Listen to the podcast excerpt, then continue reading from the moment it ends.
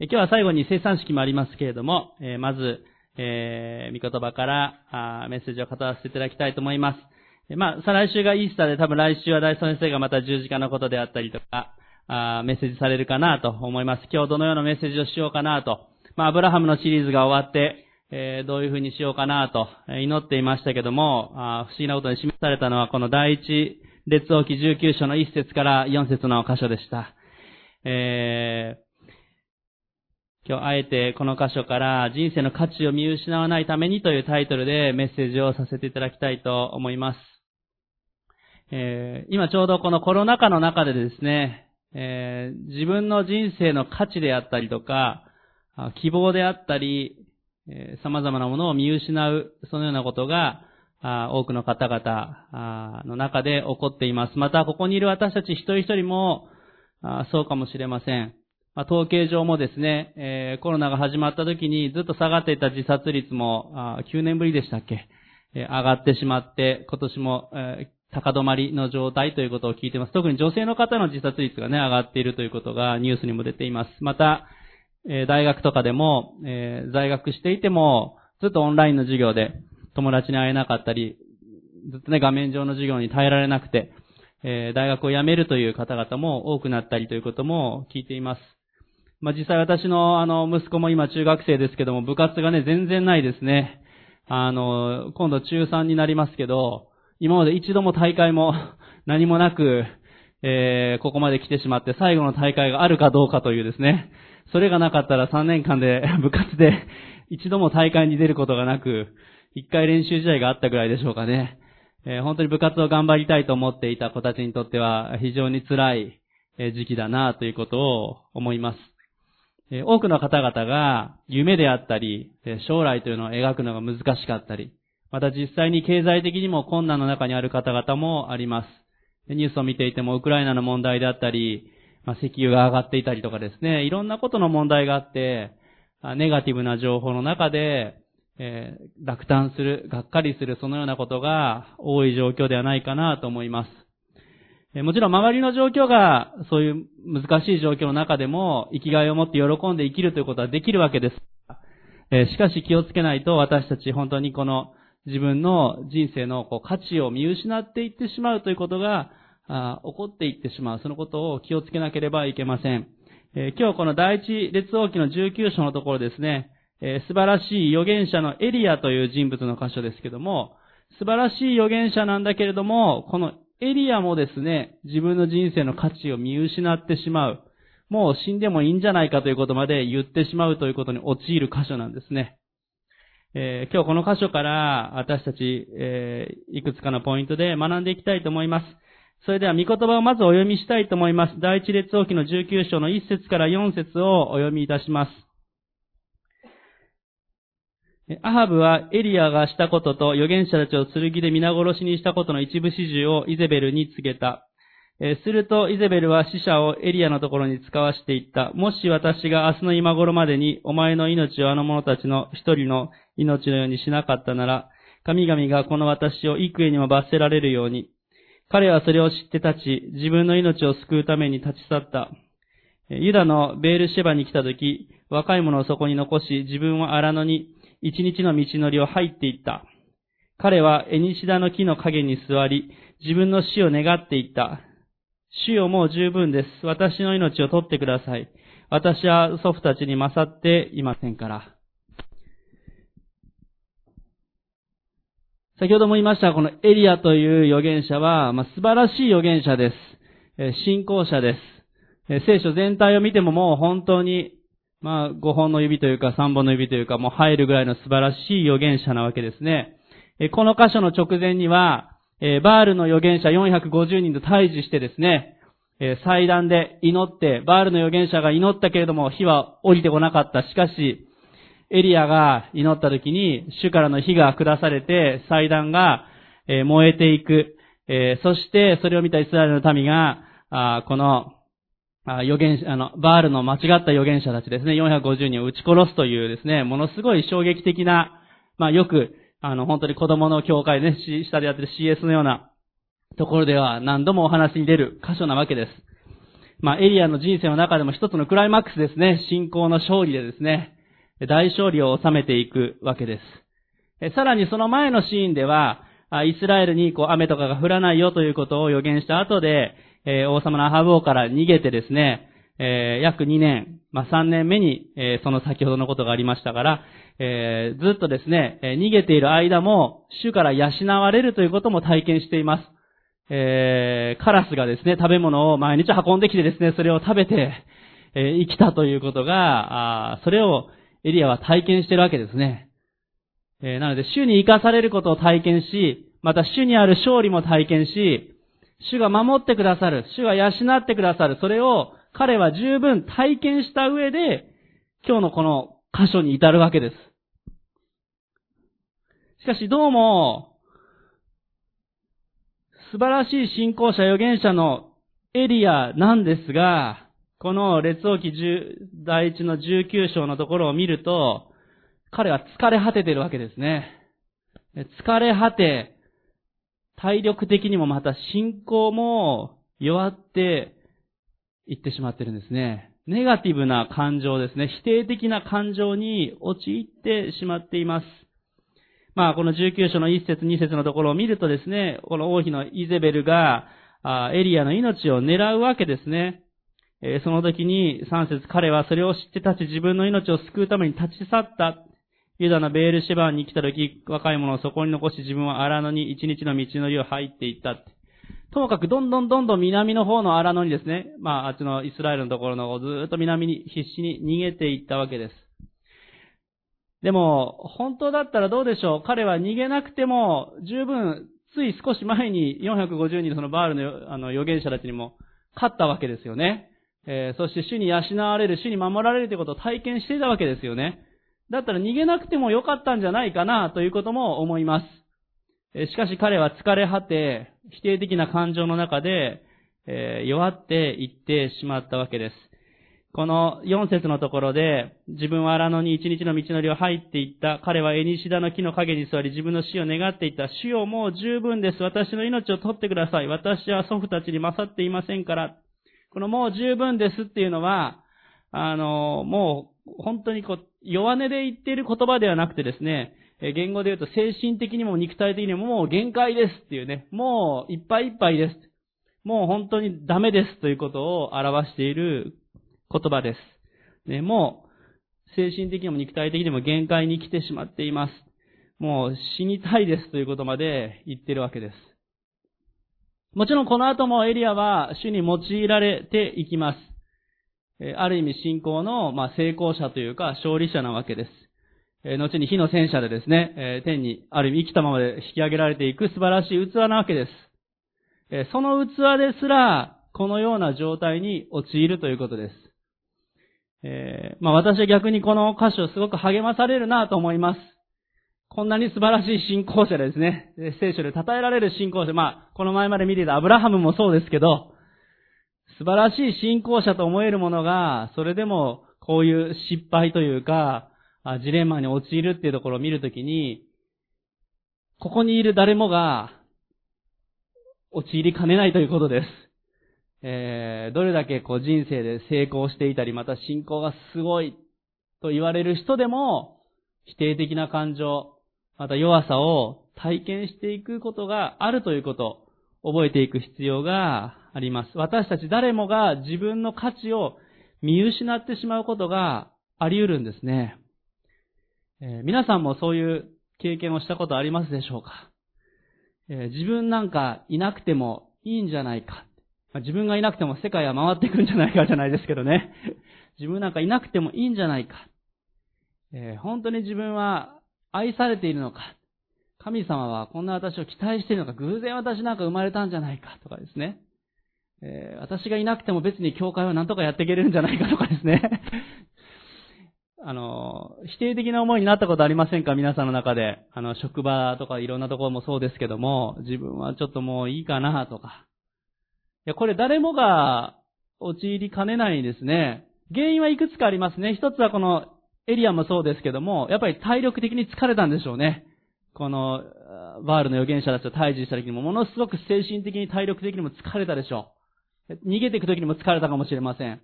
え体が疲れるとやっぱりそれは、あの、精神面、メンタルの方にも影響しますから、体が疲れた時に、やっぱり、霊的にも、体力的にも弱りやすいと思います。また、困難の中で、命を狙われる中で、弱っていってしまう、そういうこともあるかもしれません。私たち誰もが、そのようなことに陥ってしまいかねないんですね。えー、私たちはでも同時に知っています。主は私たちを愛してくださっているし、私たちには価値があります。アメンですね。アメンです。それを分かっているはずなのに、そういうところに陥ってしまう人の弱さがあるんですね。なので、信仰がもし落ち込んでしまったことがあったり、えー、最近そういうことももしかしたらあった方もあるかもしれないし、今まさに自分の信仰は落ちていますという方もいるかもしれません。オンラインで礼拝されている方の中でもそういう方おられるかもしれません。エリアでもあったわけですね。え、陥らないように、そのような自分の価値を見失わないようにするためにどうしたらよいかということも、この19章のところを見ていくと、まあ、ある意味エリアのこの反面教師的なですね、えー、ところからも見ていくことができるんではないかと思います。エリアは、あこの否定的な思いがやってきたときに、彼は間違った方法を取ってしまいました。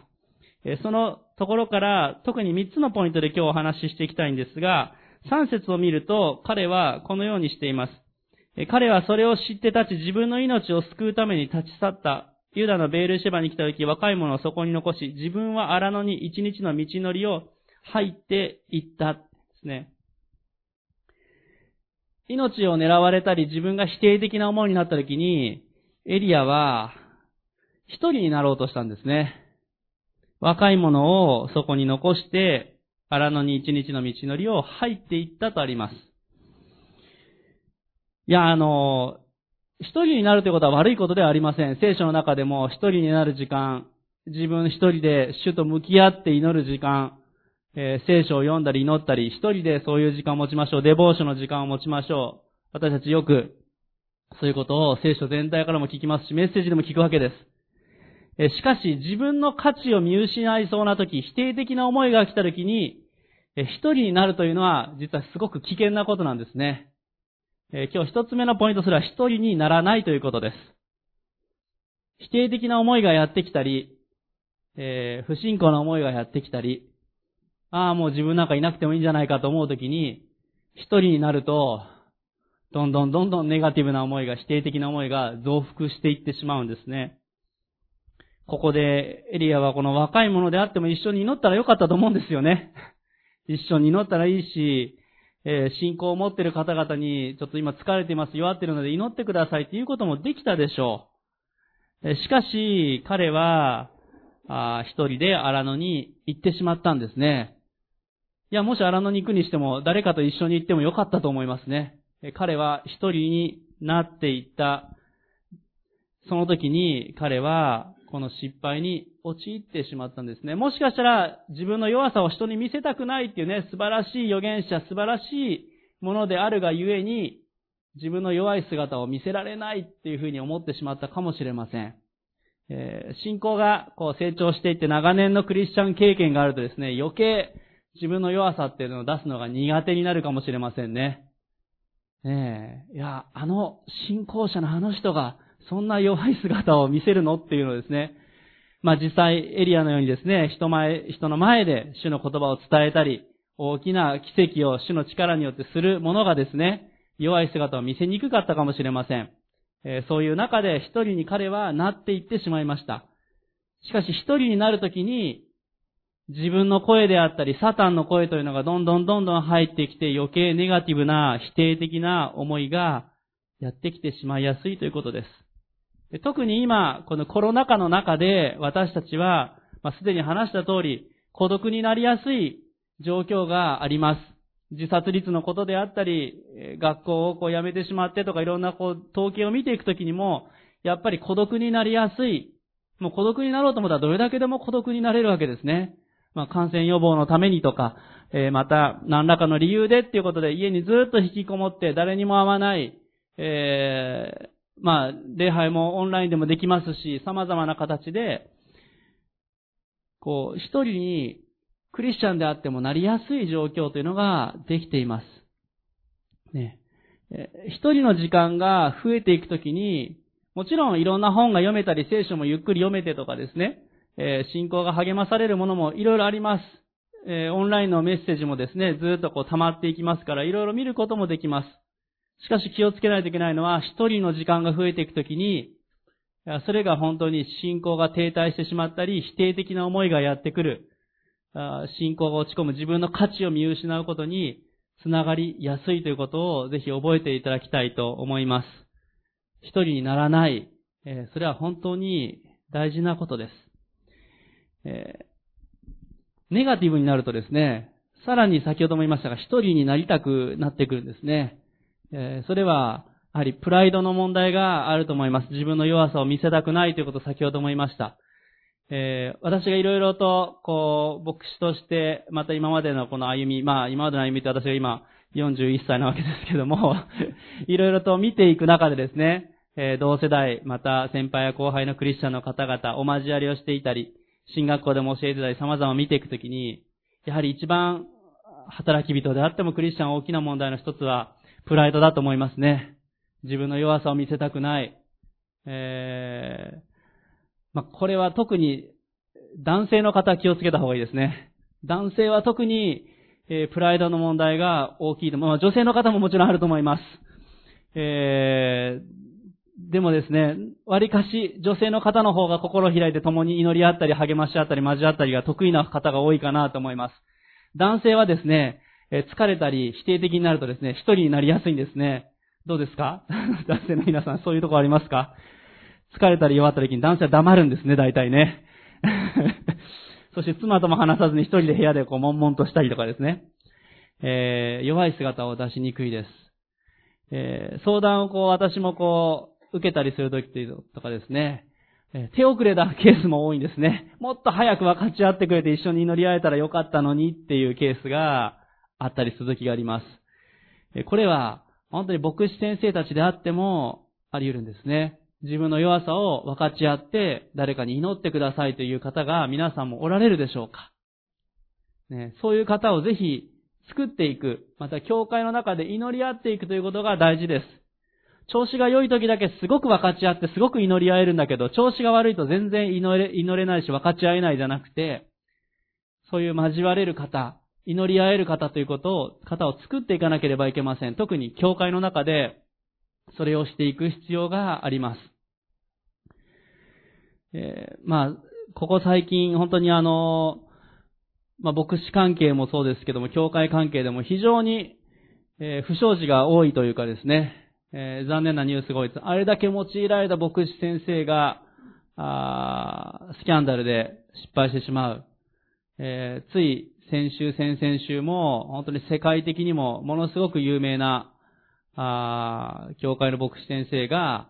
えー、アルコール依存であったりとか、セクハラの問題で辞任を余儀なくされるということがありました。ものすごく大きな教会の素晴らしい先生です。この2、3年、コロナ禍の中でもそういうケースが本当に、一つ二つじゃないですね。たくさん実はあるんですね。えー、自分の弱さを出していく、祈、誰かに祈ってもらうということは本当に大事です。えー、クリスチャンになったばかりの頃は割かしそれがしやすいけれども、信仰が成長していくと意外と自分の弱さを出していくのが苦手になっていく時もあります。お互いに気をつけましょう。ね、あの、私のためにもぜひ皆さんも祈ってください。あの、誰もが陥りかねないわけですね。エリアもそうなりましたから、私たちも誰もが気をつけなければいけません。まあ、私自身気をつけているのは、同世代であったり、本当に励まし合えるクリスチャンの仲間を作っていく。まあ、どちらかというと、それはあの、私の得意な部分があって、本当に、え、分かち合える、祈り合える仲間とですね、え、時間をとって、今は最近はなかなかそういう食事をしたり交わりが難しいですから、よく電話をします。え、励まし合える先生方と、あの、ユースキャンプ一緒にやってる先生とかですね、えー、何人かの先生たちとよく祈り合ったり分かち合ったりして最近どうですかっていうことをお互いに連絡したりします。皆さんもそういう仲間おられるでしょうか、えー、ぜひ、特に教会の中でそういう仲間を作っていきましょう。ねえ今日二つ目の皆さんにお伝えしたいこと、それは神の家族との交わりの中に生きるということです。神の家族との交わりの中に生きる。ですか？神の家族との交わりの中に生きるということです。神の家族との交わりの中に生きていきましょう。皆さんは神の家族、教会の仲間、クリスチャンとの交わりはあるでしょうか？特によく祈ってくれる、よく御言葉から励ましてくれる方と交わっていく、祈ってもらうということはものすごく大事なことです。この誰かに祈ってもらったり交わっていくというのはまさに先ほど言ったプライドを打ち壊すための秘訣です。鍵です。皆さんが特にプライドが強い方であれば、よく交わるもの、よく祈り合えるものになっていく必要があります。その時にこのプライドの問題も克服していくことができるでしょう。人というのは一人で生きていくことが難しいものです。ねえー、最初に人間が作られた時に主は言われました。我々の形に作ろうと人を作ったわけですね。それは、父なる神様、子なるイエス・キリスト、精霊様の三位一体の神の形に人は作られています。我々の形に作られているんですね。ですから、主と交わることができるし、三位一体の神様が素晴らしい調和があるように、私たちここにいるクリスチャン一人一人も、オンラインで聞かれているクリスチャン一人一人も、主にあって、我々、交わっていくものとして生きていくことができるということです。むしろ交わって生きていかなければいけない存在です。私たちは一人一人で生きていくのであれば、このエリアのように失敗していってしまうことがあり得るんですね。どれだけ信仰的に成長している強い人でも、ずっと一人でですね、生きていたら、本当に厳しいですね。え、あっという間に信仰が落ちていってしまうと思います。ねえー、まあ、大体、こう、信仰が今ちょっと停滞してるんですっていう相談を受けると、まあ、祈れていないか、教会に行けていないか、えー、その辺のところが大体出てきます。ねえー、よく祈って、教会に行って、クリスチャン同士で交わって祈り合ってって、当然のことに思うんですけども、信仰が停滞したり、また自分の価値を見失うときっていうのはそういうことが起こってきてしまうんですね。調子が悪いときに祈りと交わりを求めるのではなくて、調子が良いときからぜひそのようにしていきましょう。ねえ皆さんはそういうふうに今されているでしょうか。ね、なかなか本当は食事を一緒にしたりですね、もっと交わりしたいですね。今度もイースターの時もなんか本当は食事一緒にして、あイースター礼拝をこう天皇山で皆さんでいっぱい集まってですね、一緒にしたりとかしたいなーって、ずっとこの2年ぐらい思っています。えー、礼拝終わってさーっと挨拶して皆さん帰っていくっていう状況があります。あ別にそれはあの感染予防のために大事なことです。えー、しかし意識的にあ祈り合える、励まし合える仲間を作っていく。また、今はですね、ズームであったり、また様々なメールであったりとか電話であったり様々な手段を通して私たちは交わっていくことができます。もちろん手紙であったりとかいろんなこともできますから、本当に意識的に私たちは祈り合い、そして交わりの中に生きていくということをしましょう。えー、もし皆さんの中で、あ、この方今交わりの中からちょっと離れてるかなという方があったら、ぜひこの交わりの中に戻ってくるように励ましていく、そのような必要があるかなというふうに思います。コロナ禍の中でも私たちの教会を主催でユースキャンプをオンラインで持っています。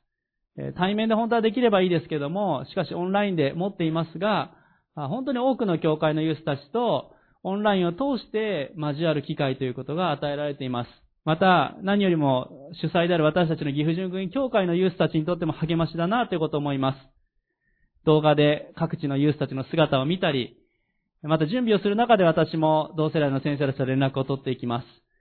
えー、また一緒に協力してこう収録したりとかそういうことをしていく中であ素晴らしい交わりがあるかなと思います。コロナ禍の中でも私たちができることたくさんあると思いますね。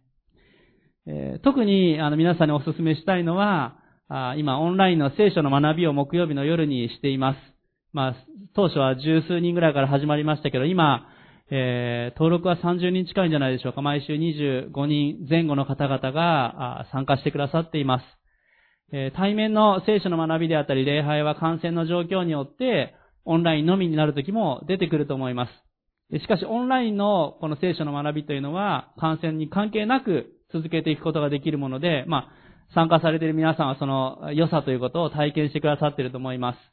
ね、あの、ズームっていうソフトを使うとですね、お互いの顔がこう見えるわけですね。えー、オンライン礼拝の期間でもこう、お互いの顔を見てですね、祈り合ったり、一緒に御言葉を聞いていく時間が取れるっていうのは本当に素晴らしいなと思います。え、今度はあの、新しく出エジプト期に入りますけども、ぜひ、この、オンラインの聖書の学びにもですね、あの、岐阜純軍教会の皆さん、あの、今のうちに、あの、登録していただいてチャレンジしていただきたいなと思います。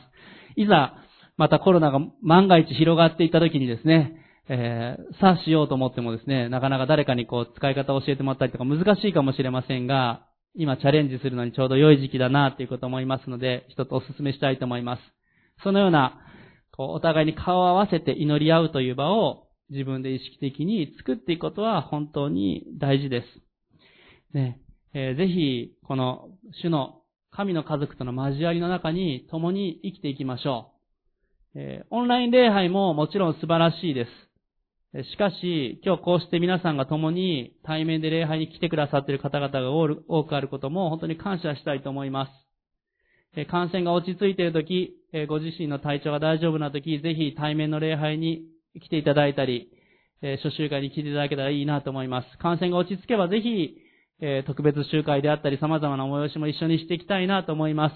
やはり人は交わりの中で生きていく必要があります。マスクをつけていても、まあ、マスクから上は見えますから、あの、顔を見て交わっていくときに、やっぱり感謝だなと思いますね。あの、ずっとオンラインで、まあ皆さんがいない、カメラだけ回っていて、ここにこう、三幸兄弟がいて撮っていただいてっていうのはずっとこうオンラインの機会もしていましたけれども、こうして皆さんの顔をこう見るときにですね、皆さんお元気かなとかですね、あ、こうして、こう聞いてくださっているの感謝だなとか、いろんなことを感じながら、今日も語らせていただいています。えー、お互いに、この顔を見て、目を見て、え、交われる、え、生徒が共に集うときに、そこに本当に主の臨在が豊かにあるということを本当に感謝して、共に覚えていきたいと思います。意識的にそうしていきましょうえ。便利な時代だからこそ、家でずっと何でも、仕事もね、家で全部完結してしまう人たちもありますよね。えでも一人になると、先ほども言いましたが、あのエリアでも陥ったように、ネガティブに、ずっと否定的になっていってしまいます。一人にならないこと、そして主の、主の数、神の家族との交わりの中に生きていくことを気をつけていきましょう。そして最後に、えー、今日の三つ目のポイントをお伝えしたいと思います。三つ目のポイント、それは、主の声を聞くということです。三つ目のポイントは、主の声を聞くということをお伝えしたいと思います。自分の価値を見失わないために、自分の信仰が本当に落ち、落ちていかないようにするには、主の声を聞いていくということが大事なポイントです。エリアは4節のところで、自分は荒野に一日の道のりを入っていった。彼はエニシダの木の陰に座り、自分の死を願っていった。死をもう十分です。私の命を取ってください。私は祖父たちに勝っていませんから。と、言いました。ねえー、まあ、今日ちょっと一個写真を用意したので、あ、カメラそのままで大丈夫です。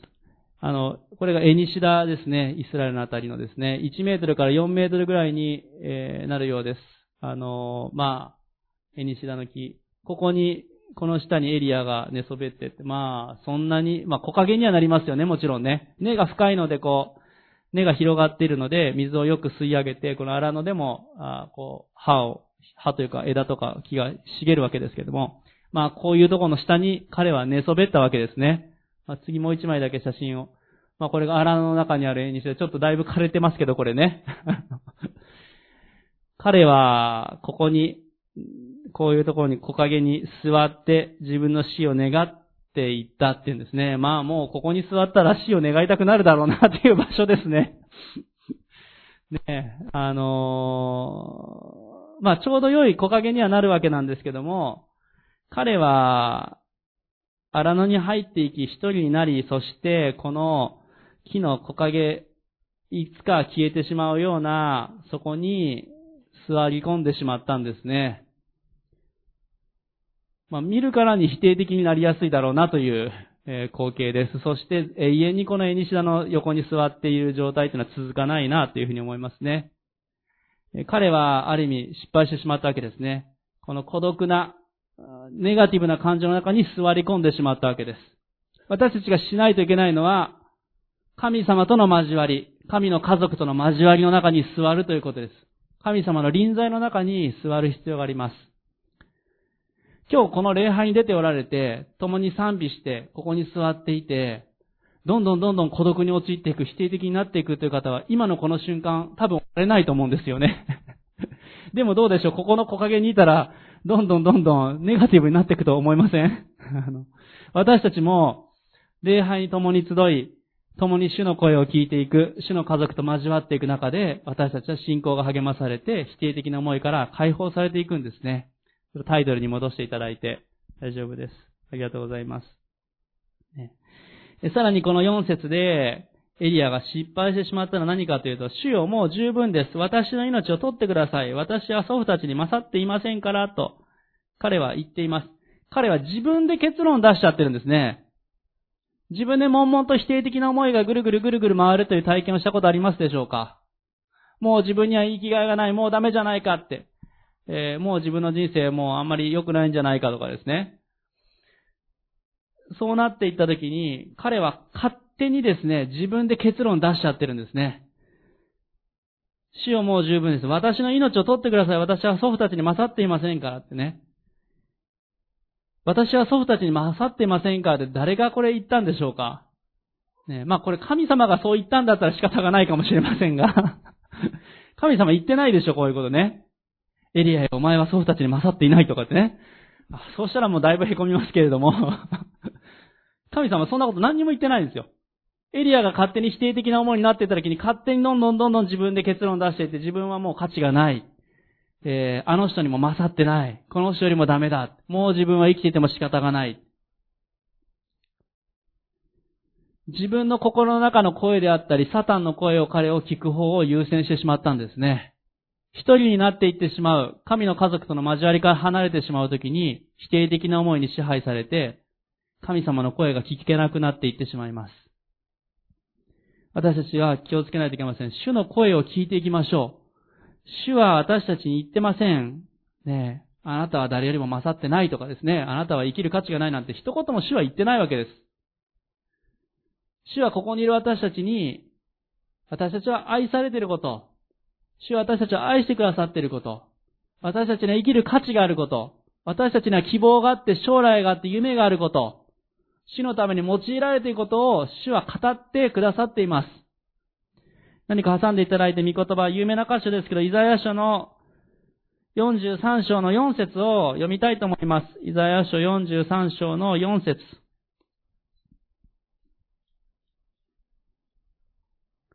イザヤ書43章の4節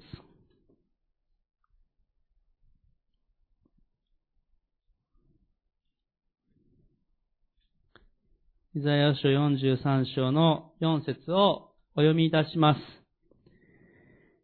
私の目にはあなたは高価で尊い。私はあなたを愛している。だから私は人をあなたの代わりにし、国民をあなたの命の代わりにする。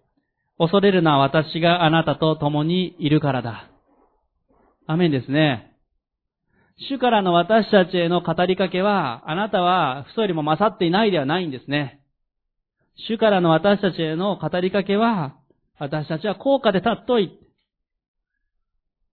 主は私たちを愛している。それは、人をあなたの代わりにしまさにキリストを私たちの代わりに、一人子を十字架にかけてくださったほどに、私たちを愛してくださっているって言うんですね。恐れるな。主が私たちと共にいてくださる。それが神様からの私たちへのメッセージです。それが主から私たちへの声です。私たちが否定的になっていったり、ネガティブにぐるぐると回っていくときに、この声が聞けなくなっていってしまうんですね。今今日礼拝でメッセージ聞いているときは大丈夫かもしれません。しかしあのエリアでも失敗に陥ったように私たち誰もが気をつけないといけません。主の声を聞いていきましょう。主の声を聞いていくのであれば、このネガティブになりそうな時にそこで留めることができます。御言葉を読み、祈り、主の声を聞いていく。そして一人にならずに神の家族に共に祈り合い、励まし合い、愛、交わる中で、私たちはこの神様の価値観を、神様の声をしっかりと聞いていく。それが大事です。この同じ43章の1節と2節のところも読みたいと思います。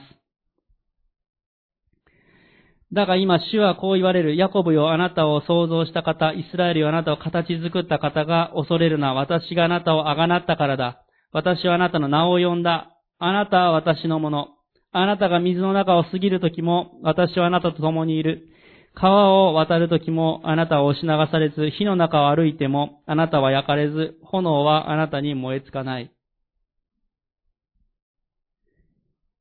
あの、エリアがですね、本当に主の声を正しく聞いていったら、主からの呼びかけはまさにこのような声だったと思いますね。今日私たちがもしこの場所にいる中で皆さんがネガティブだったり自分には価値がないと思われている方がいたら、それは自分の心の中の声だったり、サタンのつぶやきだと思ってください。主はまさにこのイザヤ43章で言っている言葉のように今日私たちに語りかけてくださっています。主が私たちを創造し形作ってくださいました。アメンですね。そして、主が私たちをあがなってくださった。アメンですね。主は私たちを名前で呼んでくださいます。えー、どこかの誰かとかですね、岐阜の1番、2番、3番とかじゃないですよ。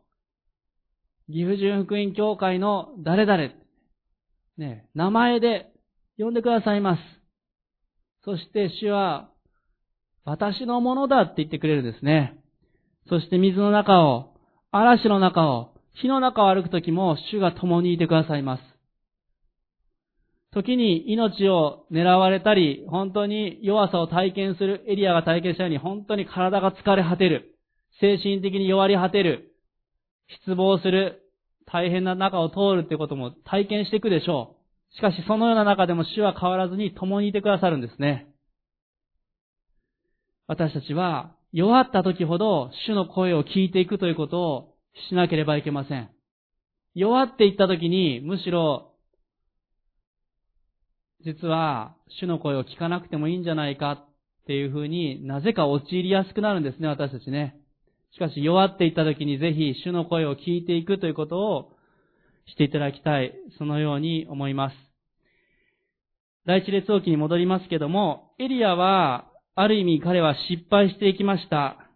しかし、その後で彼は回復していきます。えー、それは何かというと、5節のところを見ると、19章5節彼がエニシダの、えー、木の下で横になって眠っていると、見よ一人の見つかりが彼に触れ、起きて食べなさいと言った。えー、そしてその後で、彼は8節を見ると40日40夜歩いて神の山ホレブに着いた、ね。あの、シナイ山に行ったわけですね。ずーっとあのからこうエジプトの方面、このあそこの半島からずっと降りていって遠いですけども、そのシナイ山の方に彼は行きました。主に導かれて主の声を聞いていきました。いっぱいいっぱいでしたけども彼はそこに向かっていきました。えー、その中で、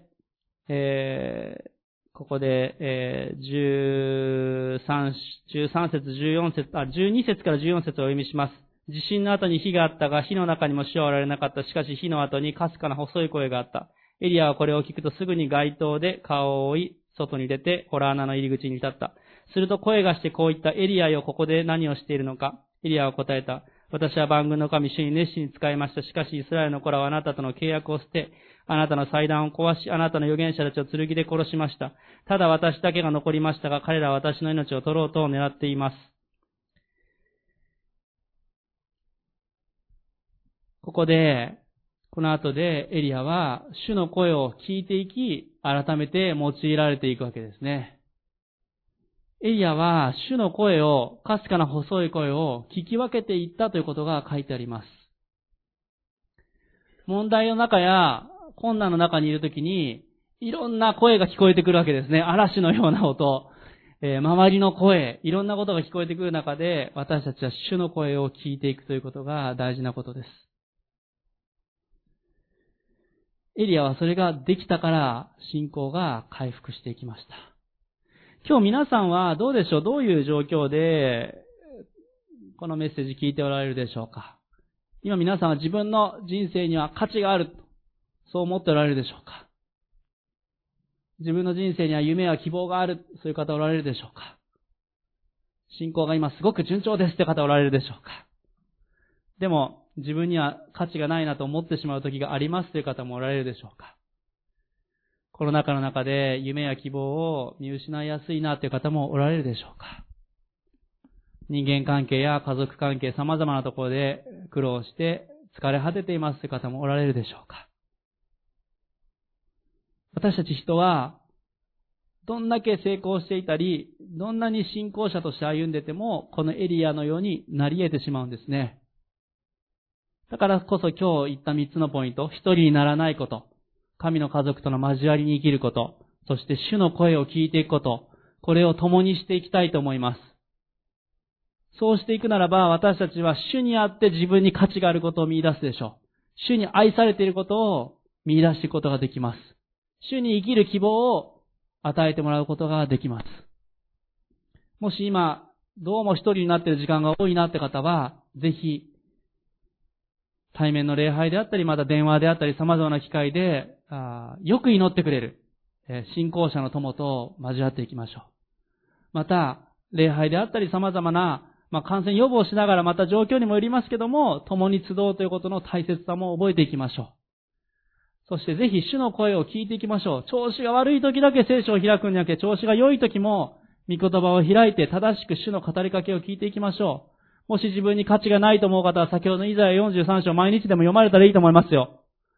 主は私たちを愛しておられます。アメンですね。主は私たちを高価で尊いと言ってくださってます。アメンですね。私たちには希望があります。私たちには永遠の命が与えられています。それを私たちが見失ってしまって、もういなくてもいいんじゃないかとなったらですね、本当に苦しくなっていきますね。いや、これは本当に牧師であっても気をつけないといけません。えー、本当に何かネガティブなというかですね、あの、例えばオンラインがずっと続いたりしている時にですね、牧師としても辛くなってきますね。皆さんどうしてるかなとかね。教会の成長どうかなとかね。コロナの前はクリスマスとかいろんなイベントたくさんの皆さん来られてたなとかですね。すぐにネガティブな思いになりやすくなりますね。でも共に乗り合って死を見上げて前進していくならば、主は素晴らしいことを見せてくださるわけですね。互いに祈り合い、主の声を聞いていきましょう。主は私たちを通して素晴らしい宮沢をなしてくださいます。今はもしかしたら、このコロナ禍というまだ火と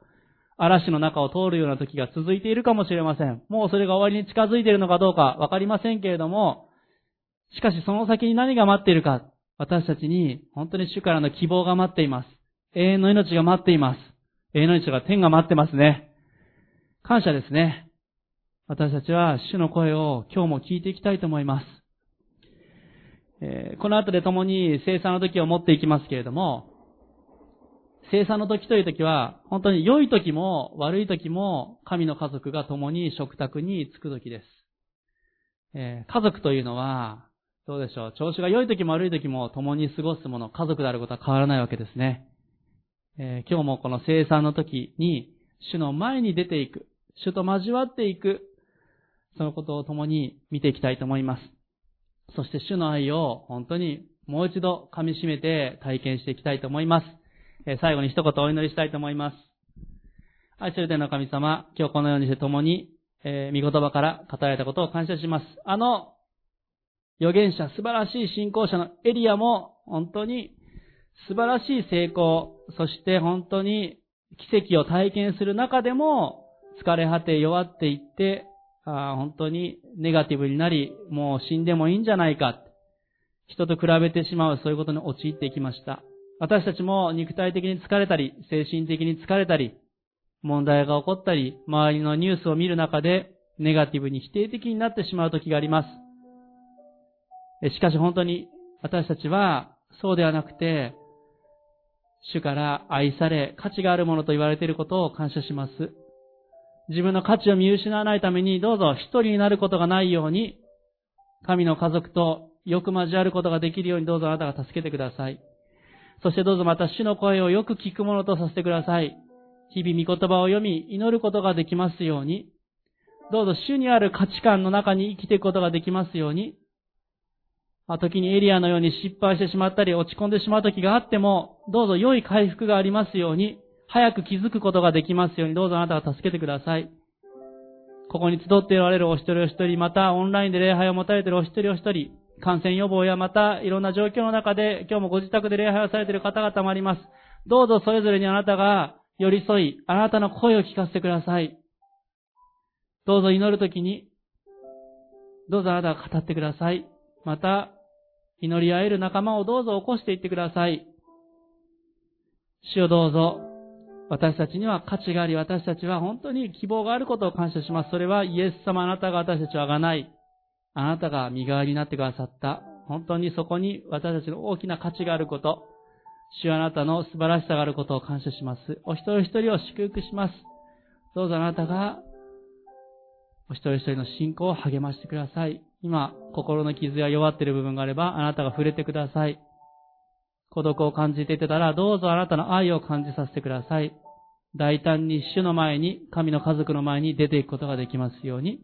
どうぞあなたが導いてください。お祈りします。主イエスキースの皆によってお祈りします。アメン。